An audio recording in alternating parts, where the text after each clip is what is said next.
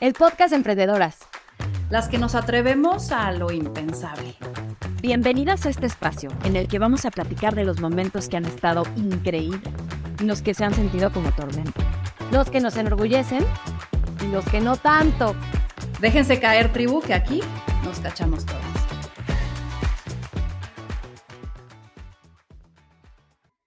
Rodrigo es un emprendedor curtido en empresario construido por el hambre, movido por el dato curioso, preguntón y estudioso que nunca se quedará con la duda.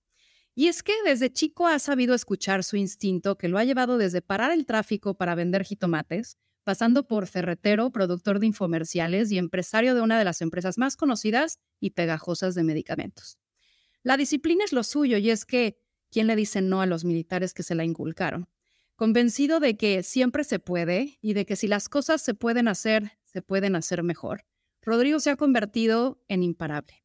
Y su mayor herramienta es el trabajo, aunque sus tres horas de sueño diarias le reclamen lo contrario.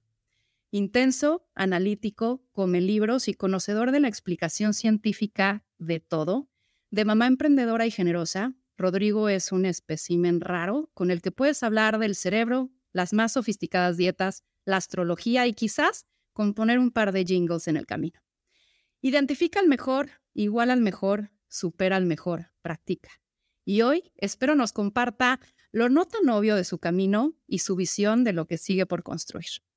Rodrigo, bienvenido y muchas gracias por estar acá. Ana Victoria, muchas gracias. Gracias por invitarme a tu programa. Eh, Ana, muchas gracias. Eh, bueno, con toda esta red de emprendedoras que tienes, que es extraordinario, porque hoy está como de muy de moda, ¿no? Oye, la mujer emprendedora, vamos a apoyarla, pero tú eres pionera en esto. Y eso tiene un mérito enorme que hoy parece que es lo normal, sin que sea todavía. Estamos muy lejos de que sea, pero es una labor importantísima la que tú estás haciendo y la que todo tu equipo está haciendo. Muchas gracias. Oye, Rodrigo, para arrancarnos, a ver, hay tres preguntas que siempre le hacemos a las emprendedoras, mujeres y todas las personas de la tribu. Uno es, ¿hoy qué te hace feliz? Eh, hoy me hace feliz entender que el camino es la felicidad, que no hay ninguna meta. Durante muchísimos años tenía como una meta, ¿no? Utópica. Creo que todos la tenemos, ¿no? Cuando tenga, cuando haga, cuando llegue, cuando logre. Eh, y hoy el camino es lo que me apasiona. Sé que duermes poco, estás intentando cambiar ese hábito, pero hoy, ¿qué te quita el sueño? Eh, hoy me quita el sueño estar seguro que estoy logrando en lo personal y a nivel organización crear un impacto positivo en las personas. Mira, eh, si, si, analizamos después de 10 años, de 50, mira, vamos a pensar de 100. Es muy difícil que alguna de las empresas actuales exista, posiblemente sí. Pero si nos vamos a 200 o 300 años, bueno, ni las más grandes, ¿no? Seguramente ni Google, ni Apple, ni ninguna de estas existirán. Eh, y muchos no recordarán el legado de lo, que, de lo que hicieron, porque cada vez que llegas y descubres algo, venía alguien muy atrásito, pegadito, eh, a punto de descubrirlo también. Entonces, realmente lo que tenemos es la posibilidad de crear un impacto en las personas que están a nuestro alrededor y sea, a la vez podemos hacer eso geométrico, que esas personas se lleven algo tan potente y tan impactante que a su vez puedan impactar, impactar a otro círculo de personas, es, eh, es lo que más me quita el sueño, saber que estoy aquí para poder impactar positivamente a las personas. Es lo más relevante que tengo en mi vida. Pues con razón, si te quita el sueño. Y la última es, si tuvieras que pedir algo de ayuda hoy, ¿en qué sería? Em, yo creo que en entender si, si realmente qué tanto el cuidarte desde un punto de vista fisiológico, hasta qué grado, cuál es el límite, hasta dónde es eh, cuando vas a vivir mejor y con más calidad de vida y hasta cuándo es tu límite genético, ¿no? Porque esa es como la gran discusión. Entonces me gustaría saber exactamente hasta dónde hay que eh, cuidarse, es decir, hacer una hora de ejercicio suficiente o es mejor hacer tres, o tres y es malo. O si haces 40 minutos tres veces a la semana es lo mismo que si haces una hora y medio diario, porque genéticamente tenemos una, eh, pues un tiempo, ¿no? Entonces yo creo que el, es, ese secreto, el, el, balance entre cuidarte y, y, estar un poquito relajado para poder eh, disfrutar sin sacrificar años de calidad de vida. Ahora sí, Rodrigo, vámonos a, a tu inicio. El hambre. Si algo movió tus inicios fue el hambre de hacer, de conseguir, de salir de alguna crisis. Y quiero preguntarte aquí, ¿cómo convertir un momento que podríamos ver igual y trágico en uno de oportunidad? Sí, yo, yo pienso que cuando tienes esos momentos que, que, como lo dices, son trágicos y son sumamente frustrantes, y como, como dice, no hay como un override del sistema, ¿no? Como que todo el sistema, todas las neuronas del cerebro, del estómago y del corazón eh, se, se, cargan de una energía eléctrica tan, tan traumante que marcan para toda tu vida un antes y después. Todos hemos tenido esos momentos. Eh, y yo creo que si los utilizas y te refugias en algo positivo, como es el trabajo, y si es el trabajo especializado, te da, por un lado, te da una paz enorme porque estás, eh, nadie te puede quitar eso que tú estás trabajando y que estás produciendo. Y mucho menos te lo pueden quitar si te estás especializando, porque hay una, hay una sinergia enorme y una inercia brutal, ¿no?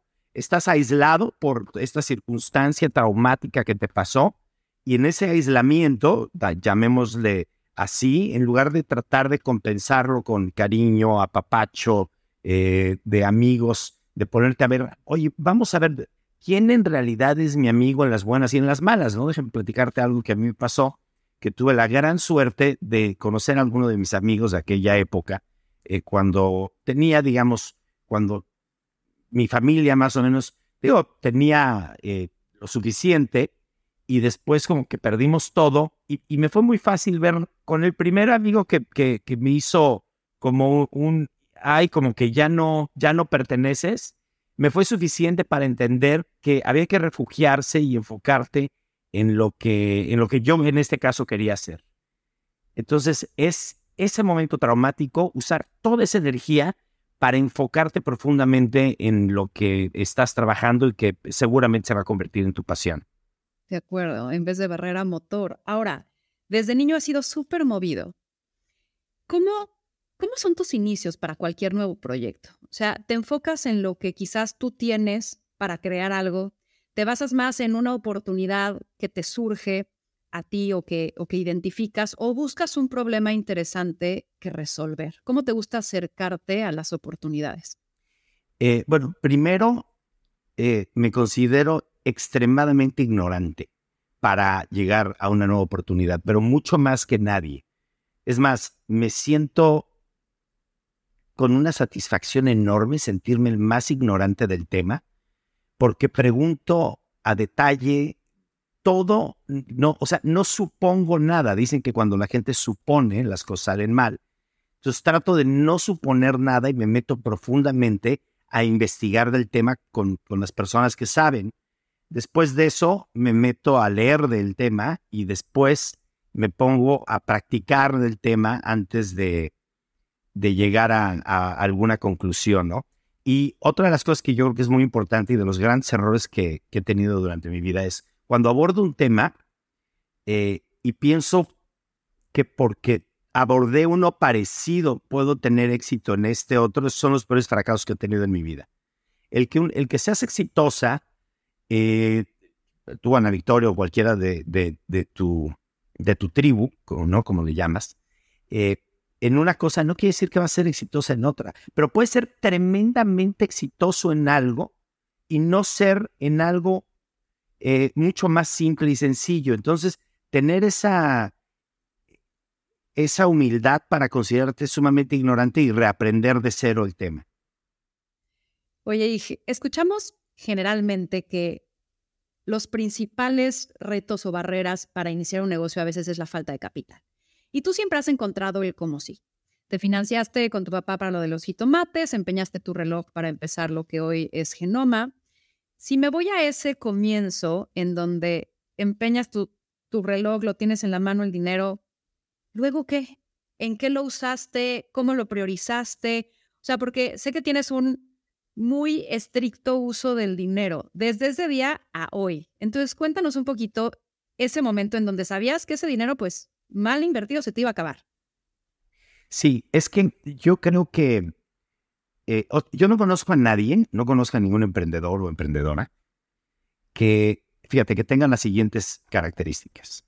Uno, que sea incansable, que trabaje de lunes a domingo y que no tenga una vida balanceada. Yo no creo en la vida balanceada cuando estás emprendiendo. El emprender es una decisión que te hace tener una vida desbalanceada. O sea, tú tomas la decisión de, oye, no voy a tener un empleo, no voy a tener un trabajo, que ahí sí puedes tener una vida balanceada, eh, y voy a emprender. Quiero ser desbalanceado. Y eso te obliga a trabajar de lunes a domingo y te obliga a trabajar más que los demás en un lugar que realmente hay, respeto a la ley, ¿no? Porque si hay concesiones especiales, si le vendes al gobierno con tranza, si haces todas esas cosas, bueno, pues entonces ahí ya no estamos en igualdad de circunstancias de oferta-demanda, ¿no? Pero en un mercado en el que eh, están las cosas en regla, es muy simple. No puedes tener una vida balanceada porque va a haber tanta gente compitiendo en lo que tú haces que tienes que trabajar desproporcionadamente. Mira, perdón que pongo un ejemplo, pero es muy contemporáneo de la época. Estaba, estaba eh, leyendo un artículo donde Elon Musk resulta que está durmiendo en Twitter. Seguramente vieron la noticia de que está durmiendo en la, en la, en la en la librería o la biblioteca que tiene Twitter en no sé qué piso, en un sillón, y dices, oye, espérame, ¿cómo el hombre más rico del mundo está durmiendo en un sillón? Claro, yo hice, eh, hace, hace casi seis meses hice una pregunta en Twitter que decía, oye, ¿en cuánto tiempo crees que Elon Musk ponga Twitter en números negros? Porque está perdiendo millones de dólares al día, ¿no? Y puse seis meses, doce meses, veinticuatro meses o nunca. Y la mayoría de la gente contestó seis meses y lo logró en menos. Justo esta semana dijo que ya estaba en números negros en cinco meses. Es el hombre más rico del mundo y está, está no trabajando 8, 10, 12, 14 horas, 14 horas. Está viviendo adentro de las oficinas y es el hombre más rico del mundo. Entonces, ¿qué es eso? Le está poniendo una energía desproporcionada para entrar a un negocio nuevo. O sea, y si alguien no tiene necesidad y pudo haber hecho un reclutamiento y decir, bueno, vamos a ver, quién es el mejor headhunter, quién puede ser el mejor CEO para esta empresa, tal persona. No, decidió hacerlo él. Digo, obviamente tiene una trayectoria y un track record que entiende el tema, pero eso es solamente para ejemplificar a algunos emprendedores o emprendedoras que dicen, no, mira, yo quiero poner un negocio, voy a tener mi vida balanceada, voy a ver a mi familia en las, en las tardes, noches, después voy a llevar a mis niños a la escuela, los fines de semana son sagrados. No, o sea, estás compitiendo con mujeres y con hombres que están dejando el día entero y la vida entera. Entonces, regresando al punto, ¿qué emprendedora conoces que tenga las siguientes características? Una, que sea incansable trabajando. Dos, que sea, que, que sea estudiosa y que conozca de su tema a la perfección, que haya leído todos los libros al respecto, que además se haya metido en un diplomado, que haya buscado ya haya podido hablar con cuatro o cinco de las diez o quince personas expertas o, más importantes del tema, ah, que, que, haya ido a las ferias, que haya leído los artículos y después otra, otro requisito que tampoco no conozco a ningún emprendedor o emprendedora que sea exitosa si no es numérico. Entonces, que además sea de emprendedora numérica, que le gire perfectamente, que tenga sus estados pro forma, que lo entienda perfectamente bien y que llegue y que diga, fíjate que no consigo dinero para mi negocio. No existe. O sea, yo nada más de platicamos tres puntos dije, ¿dónde está? Ya le quiero poner una lana yo. ¿No? O sea, a una agenda, a una, a una, emprendedora, un emprendedor incansable, sumamente especializada y además eh, numérica, bueno, o sea, no hace falta dinero. O sea, y si te hace falta, te volteas y tienes Friends and Family y friends de los friends y family del family listos con el cheque porque ven en ti que tienes el perfil de emprendedor o de emprendedora. Ese es el secreto. De acuerdo. Ahora, ¿cuál ha sido un sí y un no muy poderosos en tu historia. Y no, no, no, quiero, quiero un ejemplo más allá del de cuando rechazaste esta gran chamba, porque esa ya nos la mega sabemos. Pero quiero entender esos sí y esos no, porque creo que estamos hechos de sí, sí de no, y de no. Sí, sin duda. Tienes toda la razón, eh, Ana Victoria, porque al final la vida es de decisiones. El camino te va llevando eh, en la vida en función de las decisiones que vas tomando. Entonces, déjame platicarte un no. Eh, estuvimos, desafortunadamente digo, en, en México hace muchos años, digo, siempre ha habido algo, afortunadamente, la verdad, cada vez menos. Pero hace muchos años eh, hay, había competidores que no les gusta la competencia leal, ¿no? Entonces juegan a la competencia desleal. Les estás compitiendo en algo y ven la manera de cómo te sacan una ley nueva, cómo te sacan una... Eh, van con la Cámara, con la asociación, con el, con la, con el gobierno, y hay gobernantes, pues muy, muy, muy puercos, perdón, pero no tengo otra palabra para describirlos, que se prestan, ¿no? Para, para ponerle trabas a empresas que están saliendo adelante para, para pues, respetar el, el, los, los, los cotos de poder de otras empresas. Y bueno, resulta que por ahí del año 2004 eh, nos hacen un cambio de ley, nos hacen un cambio de ley fuertísimo. Nosotros ya teníamos un socio industrial en ese entonces eh, y de un día a otro nos cambiaron la ley y el 50% de nuestros productos eran ilegales de un día a otro. Oye, pero están fabricados la mayoría en Estados Unidos y ya se venden. Bueno, sí, pero aquí, ¿qué crees? Ayer cambió la ley. Wow.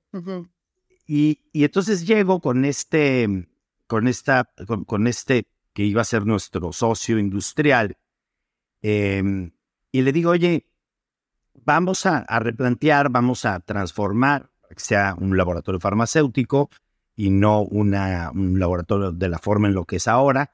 Eh, y, fue no, o sea, no, no ha puesto nada, no hago absolutamente nada contigo y se fue con la competencia. O sea, entonces, imagínate, nos cambia la ley. Nuestro socio que ya teníamos contratos hechos nos dice que no y se va a fabricarle a la competencia. Eh, entonces, ese no definitivamente fue un, un, o sea, fue un no hacia mí, ¿eh? obviamente, claramente. Nos hizo replantear muchísimo, pero fue lo que más nos ayudó. Yo te puedo decir que ahí hubo una gran transformación, porque lo que hicimos es, dijimos, mira, no tenemos prácticamente nada, o sea, nos quitaron, no sé, 80% de las ventas de un día a otro. Y lo que hicimos, bueno, lo que hice en ese momento es que nos fuimos a hacer estudios de mercado. Nos fuimos a hacer focus groups y dije, mira, vamos a hacer, regularmente los focus groups duran dos horas, ¿no? Entonces puedes hacer pues dos sesiones en la mañana y dos en la tarde. Eso das, pues dos y dos son cuatro, otras cuatro son ocho horas. Entonces, lo que nosotros hacíamos es que hacíamos ocho sesiones al día. Hacíamos 16 horas de sesiones, desde muy temprano hasta muy tarde, y ahí estaba yo en todas las sesiones.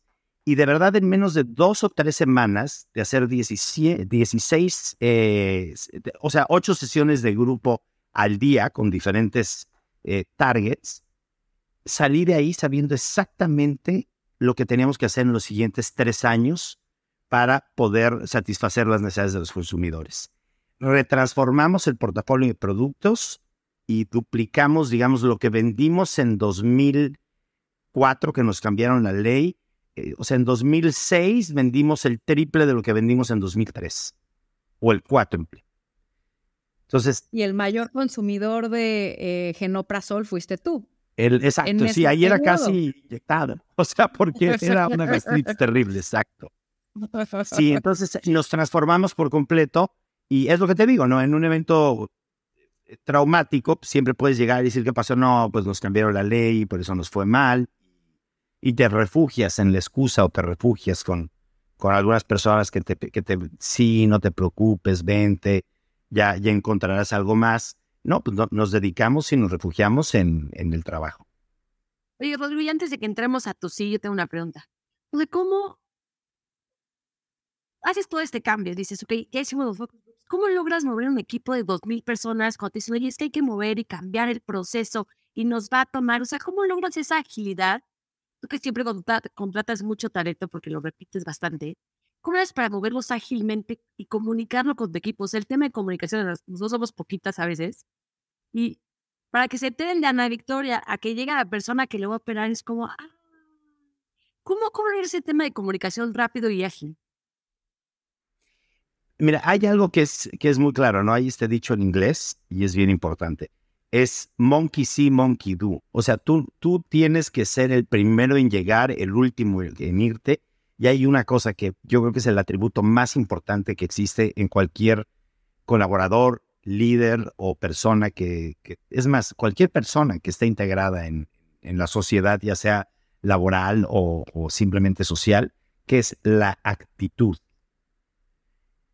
si tú tienes a una persona con una actitud positiva, una actitud optimista, y además de eso estás, bueno, estás enseñando que estás desde las 8 de la mañana hasta las 2 de la mañana, de lunes a domingo, y viendo y, con una con una misión, fíjate que es bien, bien interesante, ¿no? Porque ahorita tenemos, eh, bueno, todo el tema del propósito, la misión, y, estamos en, en 20 países.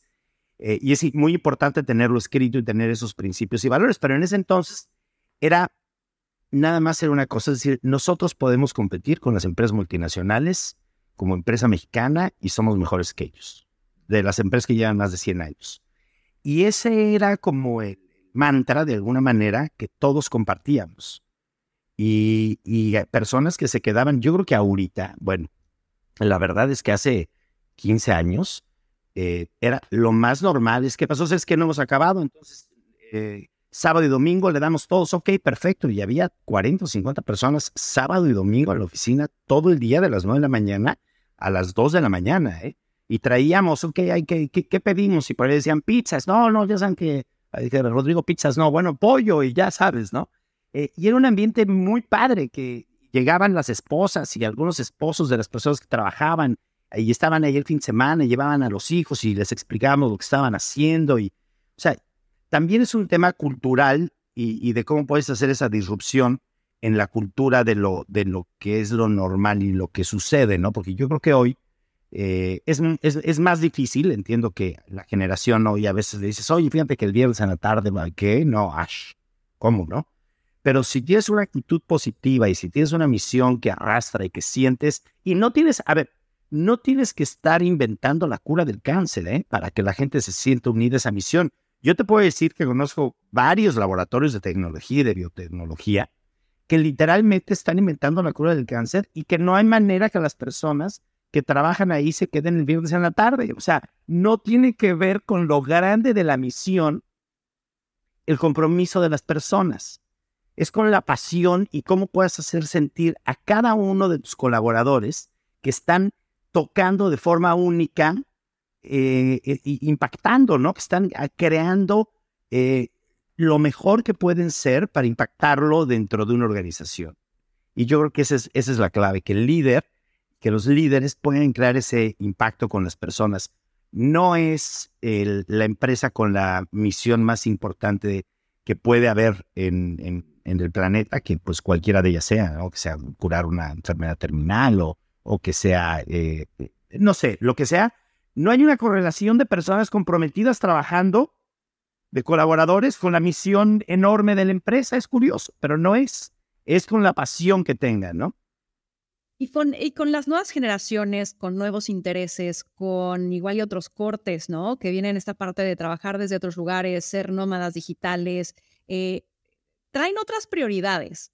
¿Cómo has logrado fusionar esta pasión, esta, este, este, este amor por el trabajo, estas sobrehoras con quizás una nueva cultura? ¿Cómo ha sido ese choque, esta integración? Eh, es, es, muy difícil. Ah, es, un, es una integración difícil. Eh, yo creo que hay que, hay que darles muchísimo reconocimiento y tienen que tener eh, ese reconocimiento tiene que ser muy público, mucho más público que antes. Eh, y es algo que nosotros estamos intentando hacerlo, es algo que es muy difícil de hacerlo si no es auténtico. Y tú te das cuenta que el, cuando el reconocimiento es auténtico, bueno, es e, es donde toda esta nueva generación, digamos los millennials y los Gen Z quieren estar y quieren estar trabajando, donde haya reconocimiento auténtico. Otra vez, no necesariamente es porque vas a llegar a, viajar a, Marte en lo que estás trabajando, sino que es un reconocimiento auténtico del, del esfuerzo desproporcionado que estás haciendo. O sea, a ver, hay que entender que hay algo que sucede, ¿no? Que hay una, en todos los sentidos, no solamente en el ingreso o en el trabajo, pero hay una aversión a la desigualdad. O sea, a nadie le gusta la desigualdad. Sea, si yo hago el trabajo A y me pagan 10, bueno, está bien, pero si alguien hace el mismo trabajo A y le pagan 15, bueno, ya es un desastre. Más allá que yo, que yo quiera 10. El tema es la desigualdad, no es las condiciones que me están dando. Por lo tanto, hay que poner claramente lo que es premiado y lo que no es premiado. Y es muy curioso porque no necesariamente el dinero es el premio que los colaboradores que valen la pena están, están, es, es lo que quieren, ¿no? O sea, tú quieres a gente incansable y quieres a gente que, que forme parte del equipo, pero sin duda le tienes que dar reconocimiento. Y es un, el reconocimiento tiene que ser no, no, de, no libremente por parte del, del, líder. Tiene que ser bien claro dónde tienes el reconocimiento y cómo es visto ese reconocimiento por el resto de las personas. Y hoy yo creo que hay una gran oportunidad de, de hacerlo a través de, de las redes sociales y de, todo esto que, que, tenemos de comunicación a distancia. De acuerdo. ¿Qué te hubiera gustado saber en el inicio que no sabías? Te voy a decir lo más triste de todo. Sí lo sabía, pero no lo hice. pero además es lo que nos pasa casi a todos, ¿no? O sea, como cuando haces algo malo, dices, es que hice esto malo, ya sabías. O sea, en la naturaleza es divina y, y, es, es muy justa. Y cada vez que hacemos algo mal, ya sabemos que está siendo mal hecho. Y además hay algo, la verdad es que nadie se sale con la suya, o sea, nunca, con nada. Al final, las cuentas llegan y el agua se ajusta. Y una de las cosas, te voy a decir cuál es, es que yo siempre sabía y siempre lo he dicho, que a la persona más capaz de la organización ponen recursos humanos, pero nunca lo hacemos. Pero yo lo sabía, yo siempre lo decía, pero la verdad es que no lo hice. ¿Por qué? Porque urge compras, urge ventas, urge la parte comercial, urge. Eh, y yo creo que eso, que ya lo sabía, pero no lo puse en práctica, es de lo que más me arrepiento y yo en lo personal de no dedicarle el tiempo suficiente a la parte de recursos humanos. Cuando como empresa y como organización estás empezando a crecer y necesitas contratar una persona, es donde más tiempo te tienes que llevar. O sea, ahora sí como dicen es contrata muy despacio, con muchas entrevistas, hay muchas metodologías hoy en día, y despide rápido. O sea, cuando ya ves que la persona tiene dos cosas. O sea, dos cosas tienen que ser inmediatas, fulminantes, ¿no? O sea, deshonestidad o deslealtad es eh, inmediato. Y cuando la persona realmente no da los resultados, también tiene que ser de inmediato porque le estás haciendo un daño. Yo creo que todas las personas son muy buenas para algo. Y si no le están siendo muy buenas en esa posición, les estás quitando el tiempo y no le estás dando la oportunidad de que brillen en la posición exacta para ellos. Oye, ahondando en esa pregunta, porque a mí sí me preguntan un montón las emprendedoras, o sea, me toca estar todo el tiempo con ellas. ¿Y cuándo es cuando como que no logramos detectar en qué momento llega ese crecimiento que dices, ya requiero alguien de recursos humanos?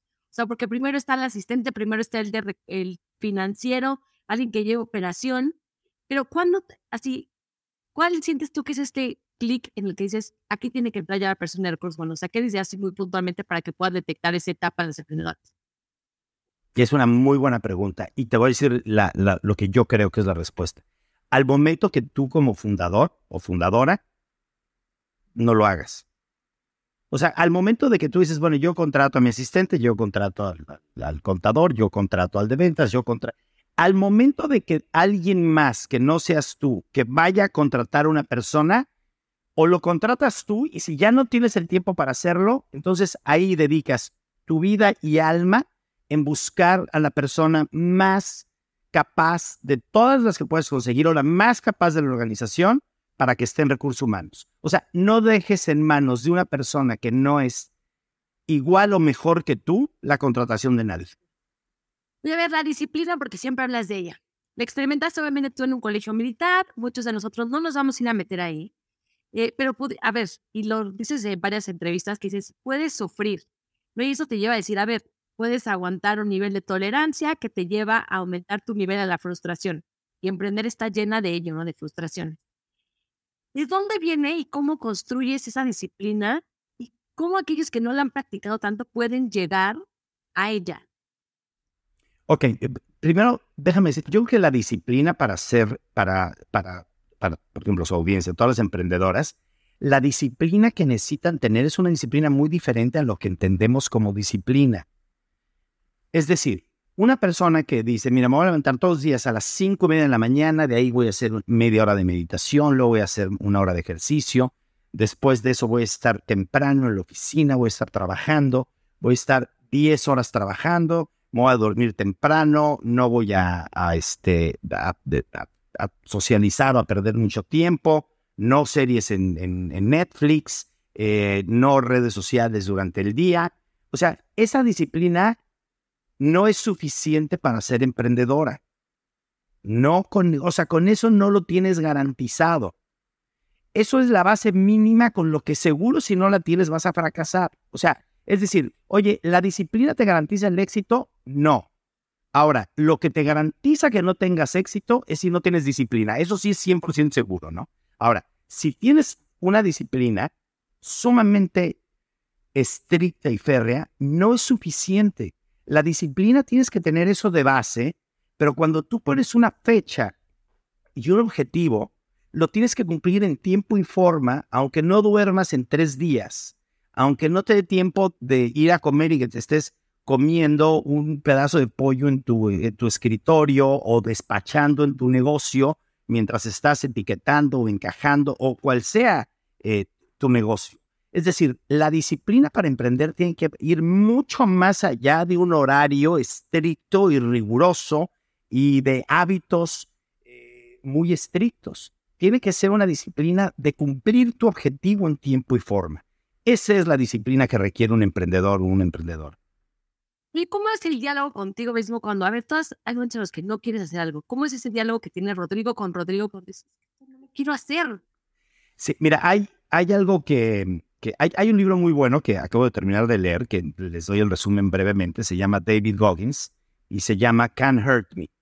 Él es un, un Navy SEAL que te platica, digo, nadie tuvo, es muy difícil que alguien haya tenido una historia más tétrica de vida que la que él tuvo, ¿no? O sea, familia con abusos, el papá le pegaba a la mamá, una cosa horrible, espantosa, súper trágica. Y después de eso se hizo Navy SEAL. Pero bueno, en todo eso, que el libro es muy recomendable, pero una de las cosas que dice es, te enfocas en el dolor. O sea, él, por ejemplo, terminó de correr eh, un maratón, me parece, o en los Navy SEALs, con la pierna fracturada.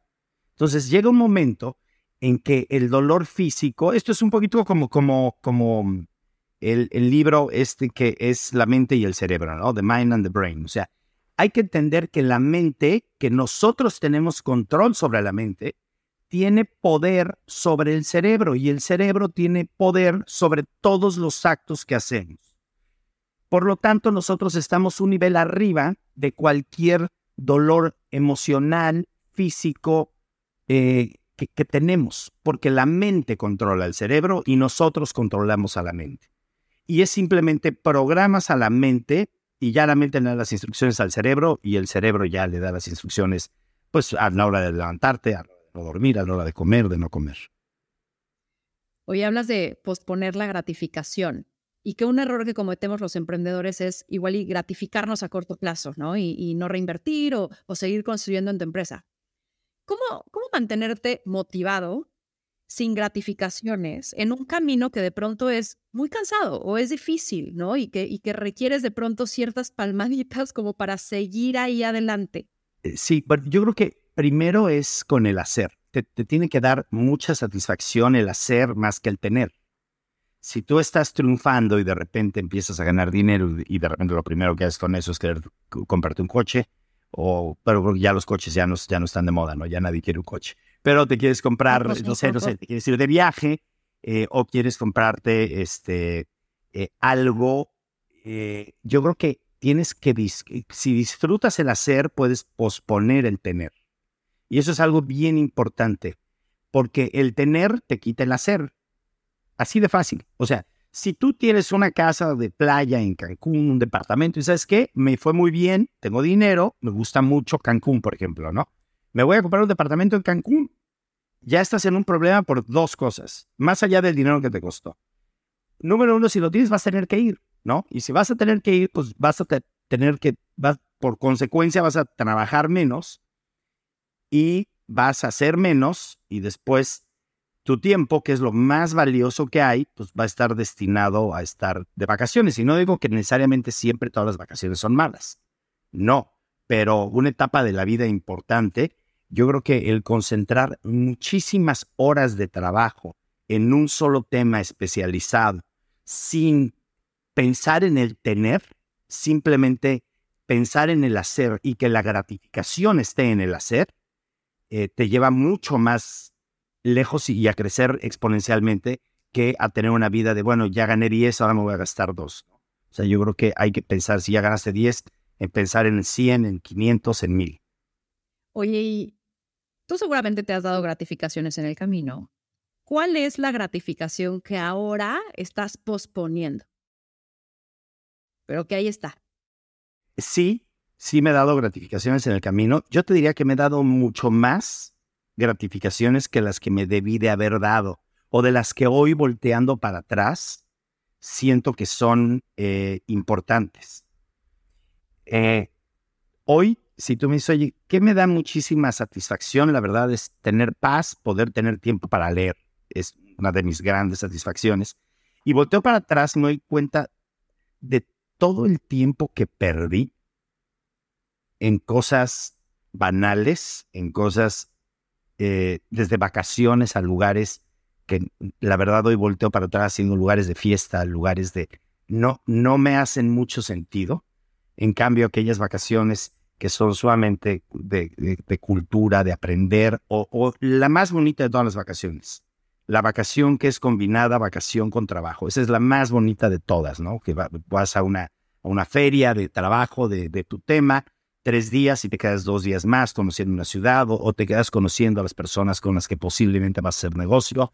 Yo creo que se combina muy bien. Pero sí, yo creo que me di eh, gratificaciones eh, de más en cuanto a eso, tal vez a viajes, algunas cosas materiales que, que, no son necesarias y que hoy me doy cuenta que, que es poco lo, lo material que, que necesitas y te quita otra vez tiempo para el hacer. ¿Y qué gratificación estoy eh, posponiendo, eh, es que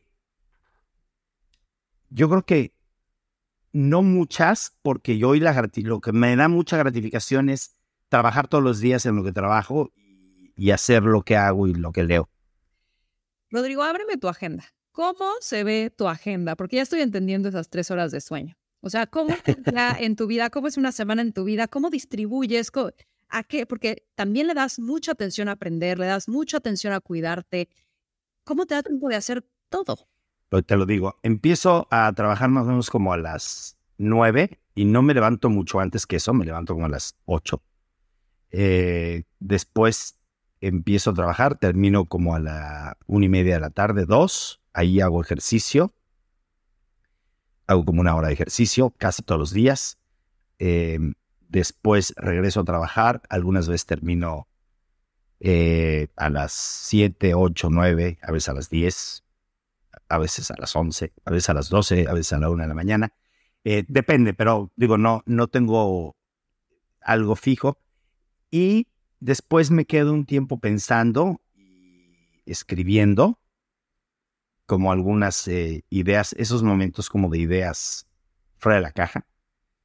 Y después, antes de, dormir, bueno, ceno, siempre trato de cenar con mis hijos, con mi familia. ¿Nos fue la comida? ¿Solo comes una vez al día? ¿O en, ah, no, como dos. qué andas hoy? Perdón, voy al gimnasio, como, eh, y después de eso eh, regreso a trabajo, ceno, trato de siempre cenar con mis, con mis hijos. Eh, ceno con ellos y después de eso eh, o escribo algunas ideas, cosas, o leo. ¿Cuándo vamos a tener un libro tuyo? Todavía, todavía no. Alguien estaba pensando, dije, Rodrigo todavía no saca un libro, quisiera leerlo, pero No, no, no. Tengo algunas ideas, pero todavía no, no me siento lo suficientemente con la claridad para, para este nombre. Pero Rodrigo, a ver, te vas a esta pregunta porque creo que eres un poco como que se meten hasta la cocina. Tiene quien hace las cosas, pero se mete hasta la cocina las semillas. Has estado en la dirección de los infomerciales, amas de innovación, estás en marketing, en las nuevas alianzas. O sea, ¿cómo sabes tú al final en qué enfocar tu tiempo? Porque creo que les pasa a las emprendedoras que por último están metidas en todo, en toda su cadena. ¿Cómo priorizas el talento, o sea, tu talento? Es, es muy buena pregunta y tiene que ver con la, con la pregunta que me hiciste antes del tema de recursos humanos. Es muy fácil, o sea, al momento de que tú empiezas a contratar talento, después te das claramente cuenta de las personas que son mejores que tú para, para una o para muchas cosas y ahí es donde ya te sientes tranquilo y dejas, dejas pues la confianza en esa persona. Y después si tienes mucha suerte, yo la verdad es que tengo mucha suerte con el equipo de, personas que tengo. Eh, hoy hay un director general que es una persona extraordinaria. Eh, y entonces ya tengo la fortuna de hacer las cosas que me gustan y en las que siento que aporto. Pero hay un equipo que si estoy yo o no, las cosas funcionan y eso me permite aprender de temas un poquito más especializados y compartir esas ideas con, con, el equipo. Eh, pero sí me gusta meterme, si me meto un tema, me gusta meterme muy, muy, muy profundo hasta, hasta el fondo, ¿no? Si vamos a sacar un producto, había, había unos inversionistas en Estados Unidos que nos decían, les platicamos y les estábamos enseñando un producto que íbamos a sacar. Y todos en la, en la junta ya lo habíamos probado. Y de repente me dicen, ¿no? Me dicen en inglés, me dicen, oh, do you do eh, animal testing? Les, les, digo, no, no, no hacemos animal testing. Aquí hacemos staff testing. O sea, todos nosotros lo probamos. Entonces, yo soy el primero en probar todos los productos, las muestras. Obviamente hacemos estudios clínicos con todo el protocolo que se requiere, pero sí es meterse hasta el último, porque mira, si vas a vender un producto, hay, hay veces que no todos los productos y tal vez Tuve etapas donde estuve abriendo otro mercado, de repente lanzaron algunos productos de los cuales ya no, ya no están y en el momento eh, yo no me hubiera sentido cómodo lanzando ciertos productos, pero hoy en día sí ya es absolutamente todos los productos. Nos tenemos todos que sentir convencidos de que es el mejor producto que hay, si no, no lo lanzamos, simple y sencillamente no lo lanzamos. Porque hacer un camino para un producto para que sea el mejor es difícil, pero si ya sabes el camino, a veces toma años, pero ya traes como un pipeline, ¿no? Eh, entonces no nos sentimos cómodos si no es el mejor producto, por eso es que me meto hasta el detalle, sí. Ahora eres muy innovador y el otro día hablaba con un amigo y decía, es que, imagínate que vas en un parade, ¿no? Si te adelantas, todo es timing, porque si te adelantas demasiado, eres solo un payaso, ¿no?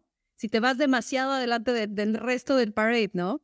Entonces, ¿cómo, ¿cómo elegir cuándo sí y cuándo ser el primer jugador que, que arroja la innovación? Porque está listo el, el, mercado para, para, para tenerlo, para no perder la ola, ¿no? Para tú generar la ola.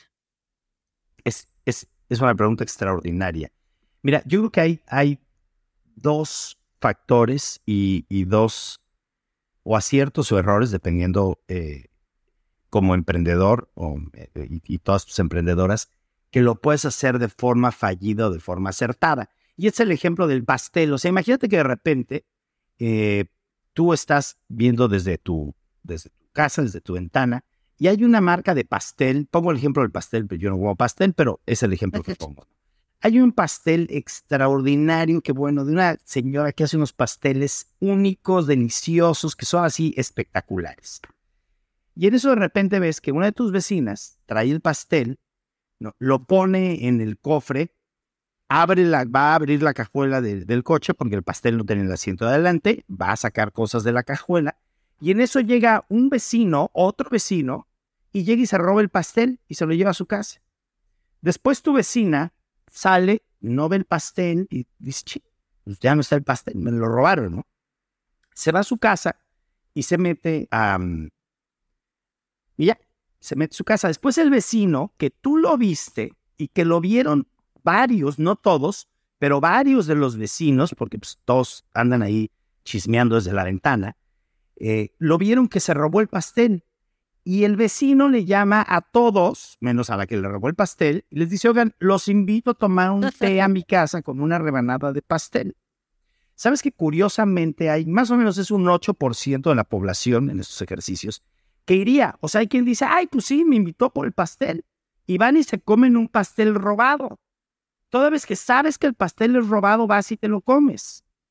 Entonces, cuando tú como empresa, y esto es lo que decías del desfile, cuando tú como empresa te estás robando el pastel de alguien más que compró el pastel y ya estás en la ola y tú no fuiste la primer persona que arrancó la ola, pues sí vas a tener ese 8% de los que se van a ir a comer un pastel robado, pero no vas a ser del 92% que van a querer este, y decir, no, o sea, yo hubiera ido con la vecina que originalmente compró el pastel.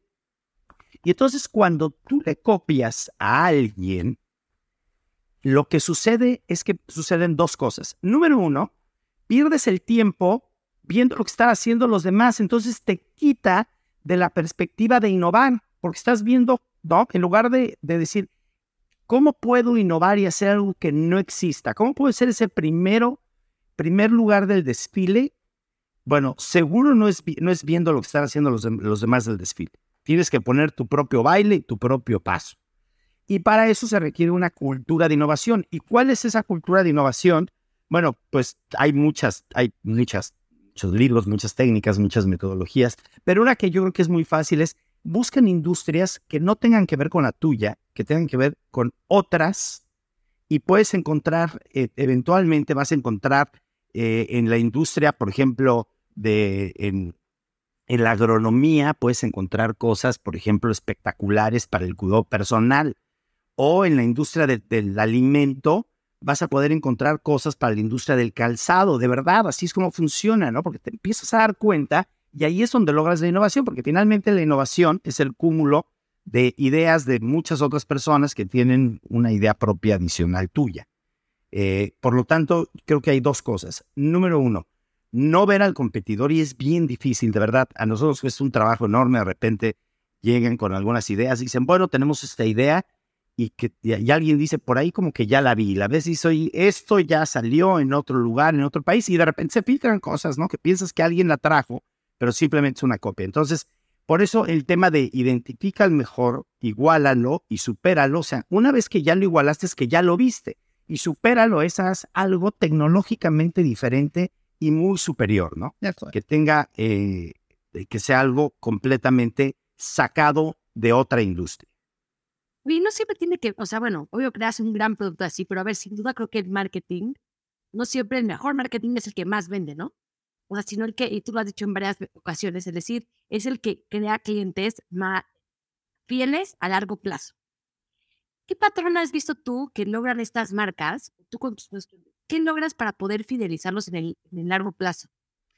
Em, bueno, primero hay que, o sea, yo creo que hay tres cosas, ¿no? Que son clave. Primero, eh, tu producto tiene que realmente tener, eh, no solamente cumplir lo que dice, dices que va a cumplir, sino tiene que tener una serie de elementos eh, que te das cuenta que hoy, que hoy son, son, son muy importantes y que la gente los ve. Es desde cómo está hecho el producto, eh, cómo está hecho el empaque, cuál es la, la, parte, más allá de esta cultura como, como green, ¿no? Que está de moda, más allá de eso, que obviamente es importante, sino como auténticamente la investigación y, y lo importante que es el producto. Y aquí hay algo que es fundamental. Tú tienes que estudiar el mercado. Y es un círculo virtuoso porque de repente tú estudias al mercado y te dicen, oye, fíjate que yo quiero una pluma para escribir que dure seis meses. Y entonces tú vas y diseñas una pluma que dure seis meses.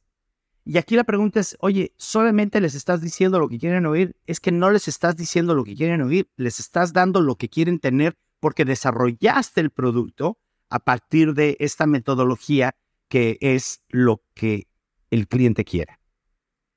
Por lo tanto, sí, el marketing es fundamental, pero desde la investigación para innovar. Esa es una parte, ¿no? Y después la otra es cuando tienes alguna innovación que viene de abajo hacia arriba, que simplemente hay algún ingrediente, alguna cosa o algún, material que es sumamente innovador y tienes la forma de poderlo comunicar adecuadamente a los consumidores. Entonces yo te diría que son las dos cosas, de abajo para arriba con una innovación científica que la adaptaste a tu producto o a tu, negocio y la otra desarrollaste exactamente lo que el consumidor quería. Que tal vez tú dices, oye, es que eso no es tan relevante. Bueno, pero es lo que el consumidor quiere. Sí, es que somos bien necios, ¿verdad? Y queremos que nosotros queremos que la gente quiera aunque nos lo está diciendo. Sí. Oye, Rodrigo, algo que me sorprendió, digo, siempre he disfrutado mucho platicar contigo y de pronto te veo tan pragmático, pero eres una máquina de aprender y mezclas como distintas ciencias, ¿no? Y a pesar de que eres tan pragmático, de pronto hablas de energía, de astrología, ¿Cuáles son las herramientas en las que te basas para tomar estas eh, decisiones quizás más intuitivas? ¿Cómo es tu combo diverso? Porque me acuerdo ese día que me decías, no, ni, ni madres, tú no eres ascendente Pisces, o sea, porque tú terminas cosas. Entonces yo dije, ah, este güey, ¿de dónde me saco esto, no? Entonces, cuéntame un poquito este combo que quizás te distingue de, de, de, que une distintas formas de pensar para dar, una, dar una mejor decisión desde tu interior. Sí, Mira, yo primero yo soy una persona profundamente eh, de ciencia y, de evidencia científica. Eso es lo primero. Ahora bien, el que, imagínate que de repente, ¿no? Les, digo, oye, este, eh, ¿saben qué? Vámonos y nos vamos los tres al bosque, ¿no? Y vamos caminando de bosque en la noche, en el bosque, eh, y de repente no, no vemos a ningún oso. O sea, no hay osos. O sea, no vemos a ningún oso, ¿no? Vamos caminando. O sea, no quiere decir que no haya osos en el bosque, lo que quiere decir es que no los hemos visto todavía, los osos, o posiblemente hay y posiblemente no hay. Eh, entonces, por un lado, para mí la evidencia científica, el método científico es lo más relevante de la historia de la humanidad, pero por otro lado, me gusta observar, observar algunas, eh, digamos, algunas pseudociencias, porque no, no son ciencia, y sí me gusta el tema, por ejemplo, de las fases lunares, sí me gusta el tema de la astrología. Oye, ¿es una ciencia? No, de ninguna manera, simplemente me gusta observarlo. Y a veces cuando estás entre duda, bueno, pues entonces con esa observación le metes un poquito de, intuición y si hay un empate técnico eh, con las evidencias científicas, le metemos un poquito el factor eh, espiritual y el factor eh, más emocional. ¿Tú eres Virgo? Sí. Perfeccionista. sí. ¿Ascendente? Ascendente Leo. Ándale. Muy bien, oye. ya te vamos a estudiar. Exacto. a observar, como todavía no es estudio, porque la verdad es que, que no podemos decir que, que, o sea, que es una ciencia de ninguna manera, ¿no? Pero me, me gusta observar y es, tiene, es, es divertido. Oye, Rodrigo, ¿para ti qué tiene más peso hoy, el talento o la astucia? Eh, ¿Cómo definirías astucia? Esta persona que no sabe siempre la respuesta, pero que se infiltra y que se mete y que acaba encontrando una respuesta que posiblemente no era la más pragmática, posiblemente la más pragmática, pero no la que tenía que ser. O sea, una persona que sí, que lo, que lo logra, vaya y el talento es la persona que sabe el one, two, three, y así se hacen las cosas y entonces lo lleva así. Es que e, es, es buena pregunta, pero yo creo que sin duda el, o sea, el talento es algo aprendido, ¿no? De alguna manera, eh, es lo que, eh, entendiendo como si el talento es algo no natural y aprendido, o sea, los talentos aprendidos, eh, con disciplina, yo apuesto por el talento aprendido con disciplina porque creo que es más constante que, que la astucia esporádica. O sea, yo he visto personas, ya en muchos años que llevo trabajando, personas que han llegado mucho más lejos que las veías y no parecía que no eran tan capaces, pero son constantes han desarrollado un talento particular, han llegado mucho más lejos que personas sumamente eh, astutas o con mucha astucia que, que, no tienen la constancia. Y a veces esas personas con, con astucia, o sea, lo bonito es cuando tienen las dos, ¿no? Pero si es una u otra, yo creo que el talento con disciplina. La excusa más presente que has visto que haga fracasar a los emprendedores. Ah, wasn't me. O sea, eso es. Esa, esa es. O te echas la culpa de todo lo que pasa, de todo. O sea, incluyendo de todo. O sea, de todo, de todo. Mira, yo, yo soy, como me preguntabas, soy, yo soy del 19 de septiembre, del, del, temblor. Entonces, cuando yo tenía una fratería en el centro, el 19 de septiembre, eh, se cayó el edificio de al lado y, y, esta ferretería no se cayó, pero bueno, fui a ver y estuve ayudando a las víctimas. Fue, digo, una cosa horrible, ¿no? muy traumática. Y ahí yo dije, oye, es que si se hubiera caído y hubiera perdido la ferretería, era es mi culpa.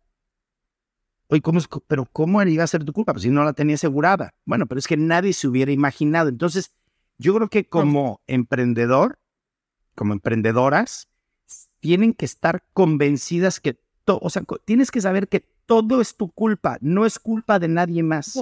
Si algo sale mal, no, es tu culpa. Sí, es tu culpa. Es decir, no, sabes que hubo actos de corrupción de la competencia, es tu culpa, los debiste de haber visto, lido, olfateado, hablar con el reportero, tener la evidencia, estar listo, tenerlo preparado, hacer la estrategia. Es decir, sí hay un tema donde como emprendedor tienes que tener la, la, la intuición constante y regresamos otra vez a las horas de, a las horas de trabajo. O sea, yo, mira, yo te, yo te, conoces tú a muchísimas. Posiblemente tú eres, Ana Victoria, la mujer que más emprendedoras mexicanas conoce.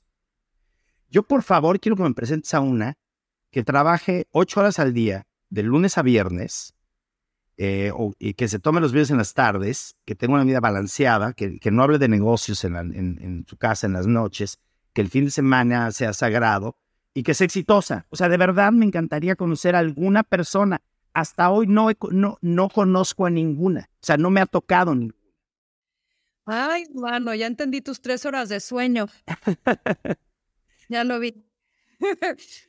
Oye, para ir cerrando, para respetar tu tiempo, eh, queremos que dejes un, un reto.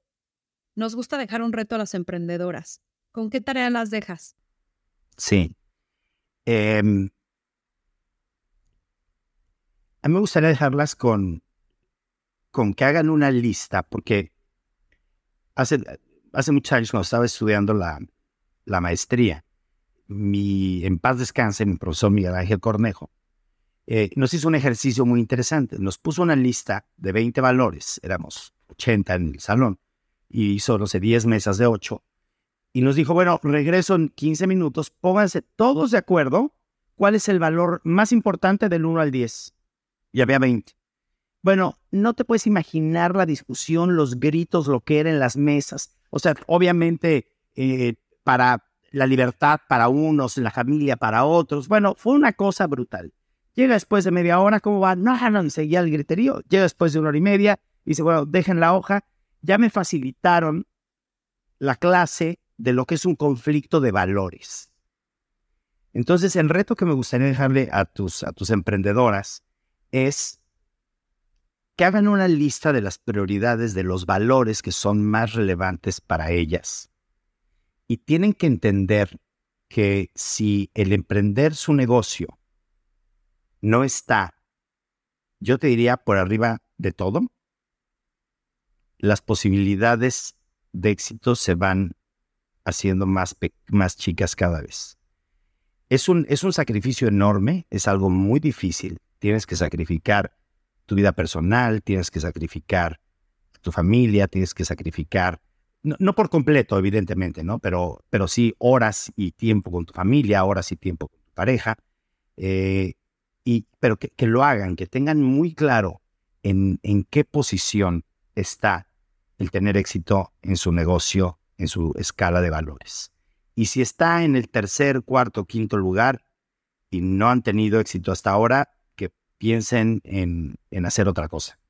Porque no todo el mundo necesita emprender, o sea, hay que entenderlo. Y una de las, de las grandes desgracias del emprendimiento es que tienes que sacrificar muchísimas cosas. Buenísimo, pues tribu, ya nos dejaron tarea.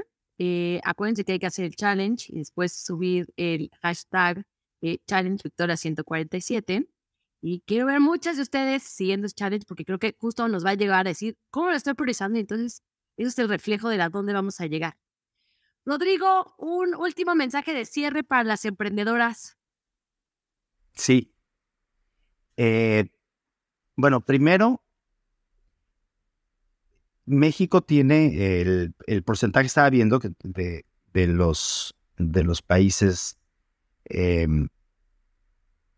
más avanzados, todavía tenemos un porcentaje muy chico de, de mujeres emprendedoras. ¿No? Me parece que ustedes sabrán mejor, pero entiendo que 19, es al, al, 19%.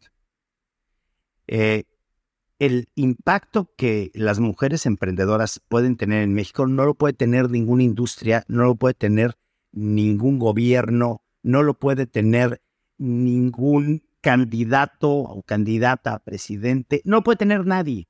O sea, si de repente las mexicanas deciden ponerse a emprender y tienen lo que se requiere para emprender y se nivela un poquito más el porcentaje, bueno, el crecimiento económico, los empleos que generarían sería algo que, bueno, le daría la vuelta por completo al país. Eh, entonces, hablé algunas cosas como muy difíciles, ¿no? De lo que es emprender, pero por otro lado, la satisfacción. Y hoy, como mujer emprendedora en México, creo que no hay, eh, es, es muy pocas las, las cosas que son tan bien vistas de una mujer que se atreva a emprender y que, y que, y que, lo, que lo logre y que haga todo lo necesario para hacerlo, ¿no? Y con, bueno, con con apoyos como el que ustedes dan, ¿no? En Victoria 147, creo que es, es algo que hoy es más fácil que cuando yo empecé, por ejemplo, o que cuando, cuando muchos empezamos o muchas empezaron hace tiempo, que sí se, que sí se atrevan a emprender, pero que tengan en claro eh, los sacrificios, pero que también sepan que puede haber beneficios increíbles y sentirse muy bien, y nadie puede contribuir más a mejorar nuestro país que las mujeres mexicanas que se dediquen a emprender. Ese sería mi mensaje. Muchas gracias. Y les agradezco profundamente esta invitación y haber estado aquí. Gracias, gracias a ti por haber estado con nosotros. Y por último, último, último es, no estás tan activo en redes, pero ¿dónde te encuentran eh, en las redes sociales, Rodrigo? Sí, en, eh, no, no estoy ya, ya voy a regresar, es que estoy preparando algo. En, en, en Instagram es Rodrigo Herrera es arroba Rodrigo Herrera, en Twitter es arroba Rodrigo Herrera A. Pues estamos y en Facebook es arroba Rodrigo Herrera A, sí. Muchas gracias, Rodrigo, por tu tiempo, por estar acá, por compartir tu visión y pues a, chingarle todas. Ahora sí, pónganse a trabajar, eh, pónganle stop a este podcast y a trabajar todas. Gracias. Nos vemos. Gracias, bye.